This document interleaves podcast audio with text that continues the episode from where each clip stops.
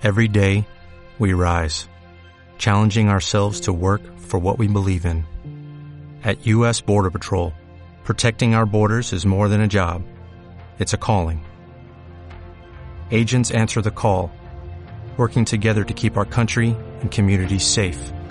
If you're ready for a new mission, join U.S. Border Patrol and go beyond.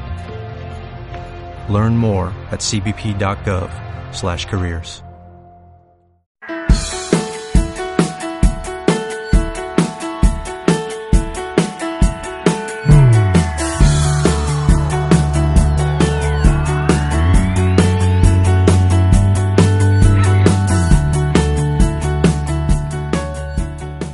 Qué absurdo.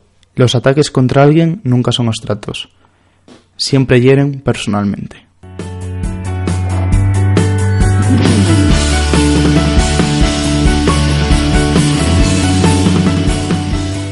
La frase anterior es de Elvira Lindo, autora española de la que hablaremos en el programa de hoy. Sean bienvenidos a Esto no es poesía, el programa literario de Cadena Autónoma. Y hoy, como cada miércoles, tengo a mi compañía de aventuras, a mi Edward Hyde. Buenas tardes, Virginia. Buenas tardes, doctor Jekyll. pues la verdad es que venía con muchísimas ganas de hacer este, este programa, vaya, este episodio de, del programa. Y, y tengo muchísimas ganas porque Elvira Lindo es una de mis autoras favoritas de toda la vida. Y me encanta cómo escribe, sus artículos, sus historias. La verdad es que estoy muy, muy entusiasma- entusiasmada con este programa. Pues vamos con ello. Empecemos por la base, como las casas. Antes de hablar de sus obras, de su carrera literaria y periodística, ¿quién, quién es Elvira Lindo? Elvira Lindo es, ante todo, escritora. Nació en Cádiz un 23 de enero de 1962. Estudió periodismo en Madrid, aunque dejó la carrera para ejercer como periodista a los 19 años. Participó primero en radio, donde fue reportera en Madrid, presentadora y guionista. Fue allí donde nació Manolito Gafotas, su mayor creación, o al menos la más conocida. En 1990 comenzó su etapa en televisión como guion- guionista en Telecinco. Después se mudó a Televisión Española, donde fue guionista y actriz de sketches. Todo esto lo compaginó con las historias en radio de Manolito Gafotas. Tras tres años en tele, decidió abandonar su carrera profesional para dedicarse a su mayor pasión, la escritura. Decidió plasmar las historias de Manolito en siete libros. En 2012 realizó una octava entrega muy esperada, donde había pasado ya diez años para un Manolito que maduró y se convirtió en Manolo. Actualmente Elvira Lindo está escribiendo en El País, por lo que no, no es raro, ¿no? Normalmente leer algunos de esos artículos, la verdad es que es una persona que está bastante comprometida con, vamos a decir, con la causa, ¿no? Eh, ya que, bueno, es una persona que tiene un pensamiento mm, bastante, eh, por decirlo así, de, de izquierdas, por decirlo así de alguna manera, ¿no? Eh, eh, sobre todo últimamente que se ha, esta- se, se ha estado acercando el, el 8M, luego leeremos el último de sus textos, ha, este- ha escrito un par de textos muy buenos, uno también sobre tres anuncios a las afueras de la película, ¿sabes? Sí, una película buenísima, por cierto. Sí, y, y la verdad es que sí que es una persona que, que además de los libros tiene esa otra parte periodística eh, reflejada en el país que yo creo que todo el mundo debe, debe conocerla, debe leerla, porque me parece una, una columnista o ensayista casi, ¿no? Porque al final ahora se ha perdido un poco lo de llamarle ensayista a, las, a, a los escritores, pero a fin de cuentas son ensayistas, yo creo también.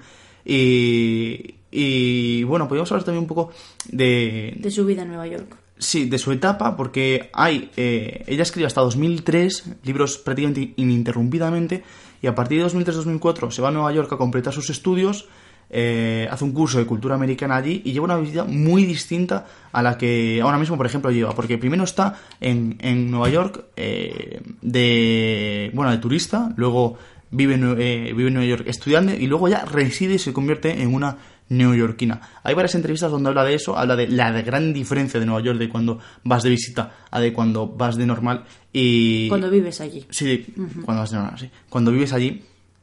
Y es, eh, bueno, lo retrata en un par de libros, eh, de los que luego también de uno vamos a leer eh, algo de eso. Un fragmentito, sí. Sí, en lugares que no quiero compartir con nadie. Que es un. Bueno, es- para ella es lo esencial de Nueva York. Y, y José es un contradicho eso, porque es gracioso el título que diga: No lo quiero compartir con nadie, pero sí escribe un libro. Y luego la, su, ulti- su última gran obra, la última que ha escrito, que es El, el último invierno, em, que es algo así como el, el único libro realmente autobiográfico, yo creo, Sí. que es un diario puro y duro, eh, porque no, no ha escrito eh, biografías de suyas, No, realmente. la verdad es que todos sus, ella misma lo ha dicho, todos sus personajes eh, son de su imaginación, no, no, no reflejan nada de su vida, de su vida en sí, ¿sabes? Simplemente es, son personajes sacados de su, de su imaginación. Sí, eso es algo muy curioso porque, por ejemplo, en, en Lo que me queda por vivir es un libro donde refleja eh, a una persona que podría ser perfectamente ella, porque la ambi- ambienta en la España de, de 1982, si mal no me equivoco, eh, una mujer periodista de 26 años con un niño de 4 años y se le preguntó, ¿estos son vivencias tuyas? Y dijo, no. no, es verdad que obviamente todos los personajes cuando un escritor escribe suelen llevar pinceladas de su persona, pero, pero ya lo he recargado más de una vez que ella eh, suele imaginarse a los personajes y que ninguno de sus personajes realmente tiene una gran influencia. Y antes de pasar a, a ese artículo que hablábamos antes, eh, quería destacar el tema de Manolito Gafotas Sí. Un libro que ha marcado muchísimo en, en la sociedad española, un libro conocidísimo. Yo, por ejemplo, no he leído nunca de Gafotas, Yo sí. pero sé quién es, sé eh, de dónde sale y, y más o menos es un personaje tan conocido, eh, pero, pero tan antiguo, ¿no? Porque Tan querido. Sí, sí, y tan querido, porque es un personaje de los años 90 que antes estuvo en radio y... Sí, ya lo hemos comentado antes. Sí, siete, siete- libros, es que no, no es, no es Ocho. nada eso. Ocho ocho, ocho, porque ahora en 2012 hizo otro. Después de Bueno, que... ahora. Ya. Hace, sí, hace seis, seis años. añitos ya. Hace seis años, sí, el tiempo pasa para todos, Sí. incluido para nosotros. Hasta para, para Manolo también pasa. Sí, para, en Pavanolo también pasa porque es curioso que estuvo siete libros más o menos en un mismo rango de edad de Manolito Gafotas Sí. y luego le sube 10 años. Así, en, de 2010, repente. en 2010 eh, hizo una entrevista, creo que fue la sexta, donde comentó que se planteaba llevar a Manolito a la, A la a la universidad. Luego, bueno, cambia la historia, pero sí que finalmente hace eso que todo el mundo le pedía, que era que eh, Manolito Gafotas creciese y volviera a hacer Sí. un libro. Pero sin embargo, eh, yo creo, y bueno, ella mismo lo dice, que mm, Ma- Manolito Gafotas no es eh, su, la obra que más le Sí. representa. Sí, es quizás- una de sus obras más grandes, pero no se siente muy identificada con ella. Sí, probablemente sea eso. Y es muy curioso porque hay otros autores que les pasa eso, que se les conoce por una obra, pero realmente ellos no quieren conocerse por otra obra. Y también pasa cuando los enmarcan en generaciones. Sí. Quizás a Elvira Lindo se le marque en la generación de los 90, porque empieza a escribir en los 90 y es en- entre 1994 y el 99 cuando más actividad tiene. Pero ella, por ejemplo, en 2015 acaba de publicar un libro hace tres años, es el último que publicó. O sea, mm, pues un, un poco tirando, tirando por eso. Sí.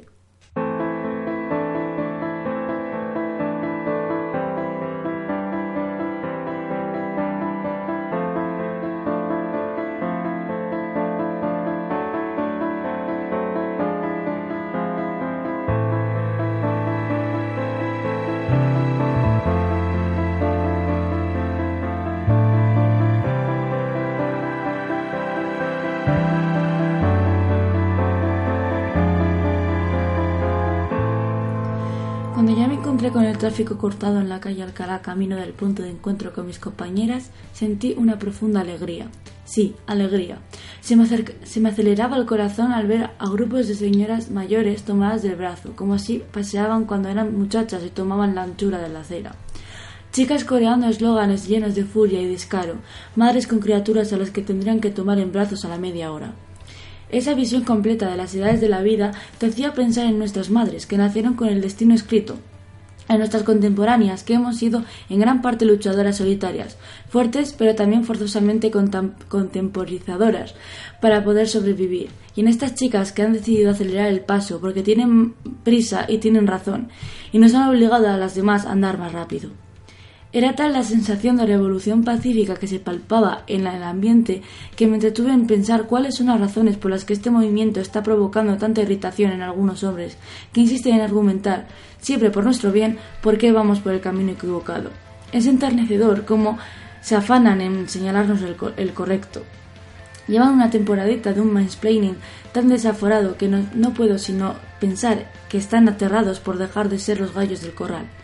Jamás reconocerían que su pánico es a que se produzca un cambio que, mo- que modifique su posición en el mundo. Tal vez ni tan, ni tan siquiera han contemplado la autocrítica, pero se intuye el miedo. y debo reconocer que sus temores son fundados. Se trata de arrebatar el poder a quien, a quien siente que tiene un derecho natural a monopolizarlo. Por unos días el protagonismo cambió de sexo y de verdad, queridos, qué mal lo habéis llevado algunos. Por mi parte, expreso un deseo, que no decaiga. El artículo que acaba de leer Virginia, bautizado como Hombres enfurruñados, lo escribió y publicó el 8 de marzo, que es el Día Internacional de la Mujer. Se, se nota que esta mujer, Elvira Lindo, está muy implicada con la causa de la mujer y, se ha hecho muchísimas veces eco de ello, no solo en días puntuales como es el 8 de marzo, pero sino también en otros días, como yo que sé, cualquier en cualquier entrevista. Sí, el propio artículo que incluso decíamos antes también era un buen ejemplo de eso. El de, bueno, que iba basado en tres meses afuera, pero hay muchas entrevistas. Eh, en el que habla. sí, sí, en las que. Eh, habla de las dificultades de la mujer y, por ejemplo, aquí tengo un párrafo en el que dice, soportamos muchas cosas, sobre todo cuando empezamos. A mí me da la impresión de que muchas veces cuando alguien está en desacuerdo conmigo, a las mujeres nos rebajan y nos hacen menores de edad. A todas, a mí actualmente y en una etapa de, madurez como en la que estoy también. Desde una entrevista de, del plural, que, que, podéis ver en YouTube. La pueden ver en YouTube, es de 2015, es de hace más bien poco, es de cuando va a publicar el último libro. Y, en verdad sí que, sí que es una persona que está muy comprometida, ya no solo con, con temas de la mujer, también con la sociedad, con los jóvenes en, en cuanto al tema de no encontrar trabajo. Pero, pero sí. que es cierto que últimamente sí que ha tratado mucho, mucho este tema, pero porque es un tema muy importante a tratar. Tú estuviste en la manifestación y realmente el, el, el, cambio se ha notado se ha notado ese día, se ha, notado que, que, se está haciendo ruido y que es necesario hacer más ruido. Yo leía por algún sitio, vale, ya, ya se ha hecho manifestación, muy bien, la manifestación fue el 8, pero el ruido hay que hacerlo el 9, el 10, el, 11 y, hasta diciembre. El 8 de marzo ha terminado, pero la lucha continúa. Esa es la frase más descriptiva de lo que es la lucha de, la mujer en, sí. Y, el Elvira Lindo lo, sabe reflejar muy bien y lo, ha comentado muchísimas veces. Sí, yo, yo no tuve la oportunidad de poder ir, pero mm, a base de fotos y de un poco lo que fui encontrando en la red, había una, un, cartel que me, impactó mucho, que era de una señora, una foto con, un cartel, que decía, eh, peleamos para que tengáis lo que nosotros no tuvimos. Y eh, es la pura realidad, ¿no? La verdad es que yo, yo cuando, yo nunca había estado en la manifestación de, del 8 de marzo, fue mi primera vez esta, esta, bueno, esta semana pasada, y he de decir que me esperaba eh, gente de nuestra edad, de 19, 20 años. Y, Pero para nada, para nada. No, no, no. O sea, había muchísimas señoras de 50, incluso 60 años, que eran las que llevaban la, la, la, pancarta de, de inicio de la, de la cola de la manifestación y me pareció algo fascinante. O sea, había, es lo que dice Elvira en este, en este artículo, había un rango de edad tan maravilloso, tan que es que yo tenía un orgullo dentro y unas ganas de llorar todo el rato, que es que fue realmente emocionante. Y entiendo muy bien lo que escribe aquí Elvira porque fue prácticamente lo que sentí yo. Y también pues es lo que dice de lo del hombre, el mansplaining y todo eso. Es tan real, es tan, está tan a la orden del día que es impresionante, de verdad, impresionante. O sea, está increíble que se publique en, medios como El País, no por mal, pero en medios eh, de, tirada nacional, sí, de medios tradicionales de, toda la vida, de Gran alcance. A mí me fascina muchísimo.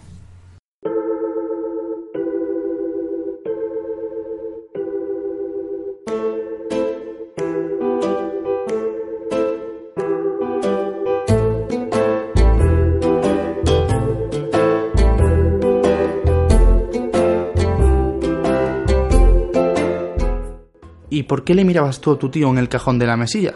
Yo qué sé, por gusto.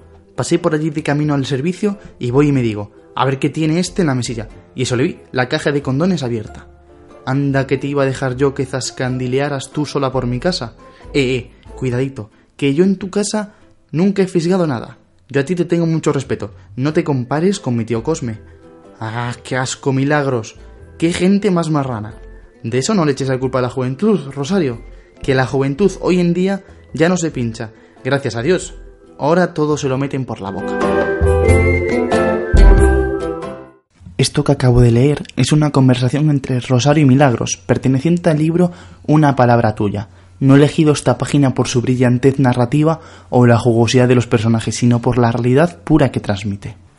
Sí, y es que una de las características del Lindo es esta, la naturalidad de los diálogos presentes en el libro. Más de una vez ha contado que mientras escribe, relee una y otra vez los diálogos y los ensaya con otras personas para así poder apreciar si se escuchan realistas o si debe modificarlos. Desde luego, el trato de los diálogos es muy trabajado, así como el de los personajes en este aspecto, pues no hablan todos a la misma velocidad, cada uno tiene su tono, su forma de expresarse o su cualidad en el acto de habla.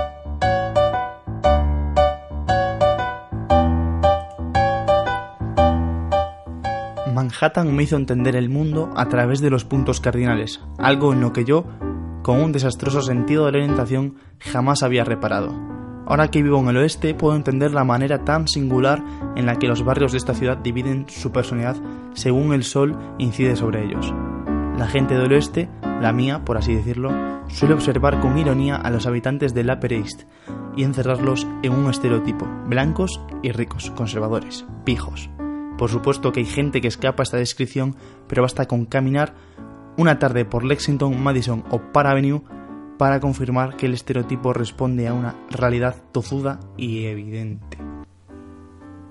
Lo que acaba de leer Alexandre es un fragmento, el primer párrafo de, del libro de Lugares que no quiero compartir con nadie, uno de los dos libros que ambientó en Nueva York. Este en concreto es de 2011. Sí, luego estaría Noche sin dormir, que es el de 2015, que es su última gran obra. Fue bueno, Noches sin dormir fue concretamente el último invierno que pasa en Nueva York y, prácticamente es un diario que va escribiendo día a día en este que ya sabía que iba a ser su último invierno en Nueva York antes de volver a España. Es un libro más autobiográfico que, como ya hemos dicho antes, que, otros que ha escrito, porque pues por no repetirnos, pues ya... Sí, quizá, quizá este es el gran ejemplo de, de autobiografía de Elvira Lindo. No tiene ningún otro ejemplo similar. Quizás eh, el fragmento que acabo de leer sí que tiene mucho más de narración propia, pero eh, el primero, este de un em, de lugares que no quiero compartir con nadie, contigo, perdón, sí, con nadie, es un libro que em, relata un poco los puntos que más le gusta de Nueva York, los sitios más entrañables, sitios eh, poco conocidos, pero Noche sin dormir ya es una reflexión pura y dura de, de, lo que es el invierno, un invierno salvaje con un frío eh, mordiente, eh, un frío de los que se te meten en el cuerpo y nunca, nunca consideras como los que tenemos en Burgos, vaya. Lo curioso que me gustaría destacar es que, en, como has dicho, en lugares que no quiero compartir con nadie, describe pues, sus lugares más los más emblemáticos de la ciudad, por así decirlo, los que más le gustan a ella de la ciudad. Y es curioso porque el título es no, que no quiere compartir con nadie. Entonces, me parece una paradoja bastante interesante. Sí, y luego hay una entrevista en la que Elvira Lindo comenta que su visión de Nueva York fue cambiando con el tiempo, lo comentamos antes. Y, es curioso porque en, en 2011 hace este libro, una palabra. Eh, uy, iba a decir una palabra tuya, no. Eh, lugares que no quiero compartir con nadie, que como que. Em, embeleza todo lo que es Nueva York, lo pinta maravillosamente, es un libro donde muestra los puntos que más le encantan en Nueva York y luego está Noche sin dormir, que es como un contrapunto, es como em, un poco ya... el eh, punto de vista de alguien que vive ya Sí, y, según la propia Elvira Lindo dice que una vez que vives allí, una vez que te conviertes en, en, neoyorquina, todo cambia. La gente ya no es amable, eh, el lugar ya no es bonito, el frío ya no es tan fotográfico. Y por cierto, que hablando de fotográfico, Noche sin dormir también tiene bastantes fotografías suyas que fue tomando a lo largo de los días. O sea que es un libro bastante completito en ese aspecto. Y ya con esto ya nos despedimos. Nos despedimos hasta la semana que viene. En Esto no es poesía. Yo soy Alexander Silveira. A mi lado, Virginia Bayona. Un placer. ¿Qué tal te lo has pasado hoy? ¿Bien? Muy bien, sí. Ya, ya te he mostrado mi, mi citación en este sí, programa. por el lindo. Y nos despedimos. Recordad seguirnos en nuestras redes sociales arroba esto no es poesía, donde hoy en Twitter, que durará 24 horas, pondremos una encuesta, igual que hacemos una vez al mes, para eh, que vosotros decidáis cuál es el tema a tratar en el próximo programa. Hasta la semana que viene, Dr. Jekyll. Hasta luego, Mr. Hyde.